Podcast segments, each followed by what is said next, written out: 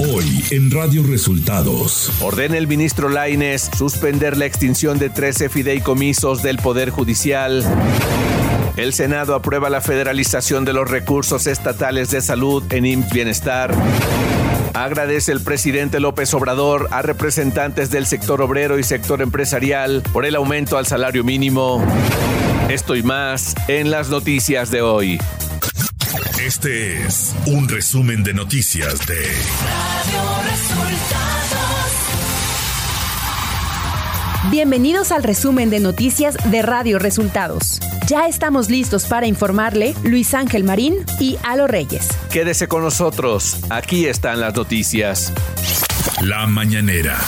En la conferencia de prensa este miércoles se dio a conocer formalmente el aumento al salario mínimo. Acudieron representantes del sector obrero y del sector empresarial, a quienes el presidente López Obrador agradeció que se hayan puesto de acuerdo. Yo les agradezco mucho a los representantes del sector obrero, a los representantes del sector empresarial que se pusieron de acuerdo y se logró este incremento.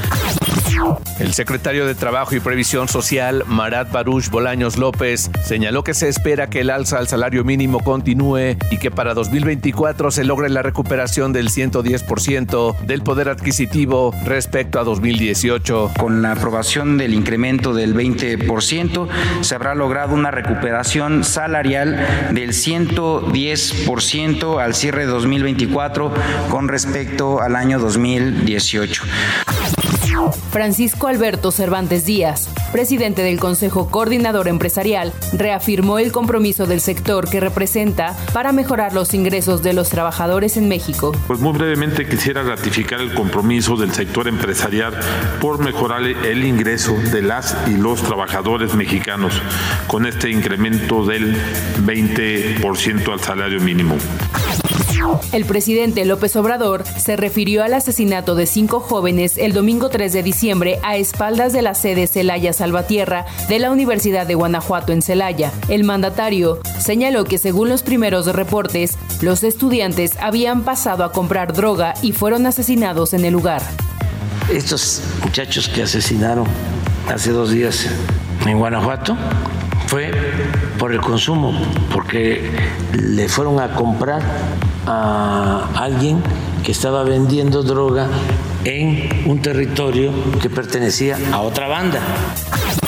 El titular del Ejecutivo Federal desestimó los últimos resultados de la prueba PISA, programa para la evaluación internacional de estudiantes que evalúa el nivel académico de los alumnos de 15 años en todo el mundo, los cuales mostraron una tendencia desfavorable para México. Nosotros no los tomamos en cuenta porque pues todos esos parámetros se crearon en la época de el neoliberalismo, del predominio del periodo neoliberal, en donde lo que querían era impulsar supuestamente la calidad de la enseñanza, la excelencia y desaparecer la educación pública.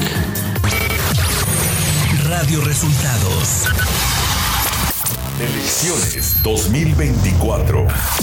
Mario Delgado, presidente nacional de Morena, criticó al equipo de campaña de Xochitl Galvez, anunciado este martes. Delgado Carrillo dijo que lo integran puros cartuchos quemados y perdedores. Claudia Sheinbaum Pardo, precandidata de la coalición Sigamos Haciendo Historia, afirmó ante la militancia de Guerrero desde el municipio de Eduardo Neri que Acapulco va a estar en pie por el pueblo de Acapulco, por lo que representan los guerrerenses y por el apoyo que está dando el presidente de la República. Sheinbaum afirmó que hay recursos y lo que no hay es corrupción. Más tarde la precandidata de Morena visitó Chilapa de Álvarez Guerrero, donde aseveró que una de las grandes prioridades del segundo piso de la 4T será proteger garantizar y ampliar los derechos de las infancias y juventudes. Desde el World Trade Center de la Ciudad de México, Xochitl Galvez Ruiz, precandidata de Fuerza y Corazón por México a la presidencia, llevó a cabo este martes la presentación de las mesas temáticas Imaginemos, foros en los que se abordarán diversos temas como empleo, medio ambiente, seguridad, energías limpias, entre muchas más. Enrique de la Madrid, coordinador de estos foros, presentó a quienes se encargarán de las distintas temáticas, entre los que destacan José Luis Luege Camargo, Emilio Álvarez y Casa, Silvano Aureoles, Juan Carlos Romero Hicks, Carlos Ursúa, Jesús Ortega, Fernando Gómez Montt, Eufrosina Cruz, entre otros. Al hacer uso de la voz, la precandidata Xochitl Galvez afirmó que ella sabrá escuchar a los expertos, ya que tienen más conocimientos que ella en los distintos temas. Además, hizo una invitación a que más gente se una a participar en distintas temáticas como corrupción e innovación. Nacional. Javier Lainez Potisek, ministro de la Suprema Corte de Justicia de la Nación, concedió una suspensión que frena la desaparición de 13 fideicomisos del Poder Judicial de la Federación, además de la entrega de más de 15 mil millones de pesos a la Tesorería de la Federación y a la Secretaría de Hacienda y Crédito Público. De esta manera, estos fideicomisos no podrán ser destinados para ayudar a damnificados por el huracán Otis en Acapulco Guerrero, tal como lo había propuesto el presidente Andrés Manuel López Obrador y aceptado en un principio por la presidenta de la Suprema Corte de Justicia de la Nación, Norma Lucía Piña Hernández. El Senado de la República aprobó el acuerdo por el cual se discutirá el nombramiento de una ministra de la Suprema Corte de Justicia de la Nación. De acuerdo con el documento, la Comisión de Justicia en próximos días deberá convocar a la nueva integrante de la terna, María Heréndira Cruz Villegas Fuentes, para que comparezca a fin de dictaminar su idoneidad al cargo toda vez que las otras dos candidatas cumplieron con este requisito en la integración de la terna anterior. El presidente de la Junta de Coordinación Política del Senado, Eduardo Ramírez Aguilar, confirmó que el nombramiento de la ministra en el Pleno de la Cámara Alta será desahogado hasta el próximo 13 de diciembre. El juzgado 17 de distrito en materia administrativa en la Ciudad de México determinó que el Senado de la República se verá obligado a designar a dos comisionados del Instituto Nacional de Transparencia, Acceso a la Información y Protección de Datos Personales, INAI, a más tardar el próximo 15 de diciembre, fecha en que acaba el periodo ordinario de sesiones. Según los resultados del Programa para la Evaluación Internacional de los Alumnos, PISA, dados a conocer este martes, los estudiantes de 15 años en México tuvieron su peor desempeño en matemáticas desde 2006, materia que reprobaron junto a ciencias y lectura. Los resultados publicados ayer, que corresponden a la evaluación de 2022, reflejan el rezago educativo que padece México desde hace 10 años. El país se encuentra en la posición 51 de los 81 países evaluados. Ante esto, la Secretaría de Educación Pública justificó el resultado, afirmando que la aplicación de esta evaluación en nuestro país ocurrió en los meses de abril y mayo de 2022, en el contexto mundial de la etapa final de la emergencia sanitaria por COVID-19. Todos los países se enfrentaron de manera diferenciada esta terrible circunstancia. Morena y sus aliados aprobaron en el Senado una reforma para consolidar la Federación de los Servicios de Salud del IMSS Bienestar. La propuesta se aprobó con 57 votos a favor y 37 en contra en lo general y con 55 votos a favor y 34 en contra en lo particular. Esta modificación implica que los estados adheridos al IMSS Bienestar, actualmente 23, deberán entregar al organismo federal sus recursos destinados a la salud. Ciudad de México.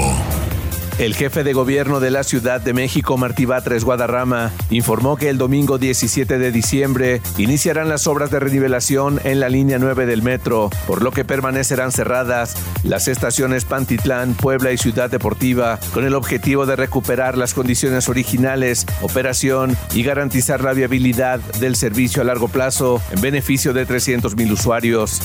Información de los estados. El diputado Mauro Guerra, presidente de la mesa directiva del Congreso de Nuevo León, acusó que tras regresar como gobernador, Samuel García sigue incumpliendo con sus obligaciones. Acusó que García no quiere que el Congreso nombre al fiscal ni al auditor superior del Estado o que apruebe el presupuesto para 2024, que a tan solo unas semanas de iniciar el año nuevo no ha presentado y ante el acuerdo que buscaba hacer posible cambiar de sede el Congreso de Nuevo León, luego de los incidentes del miércoles 29 de noviembre, el diputado local de Morena, Waldo Fernández, respondió que un cambio de sede sería un pésimo mensaje a la ciudadanía y que ante el comportamiento de unos cuantos se negaba a dejar su casa.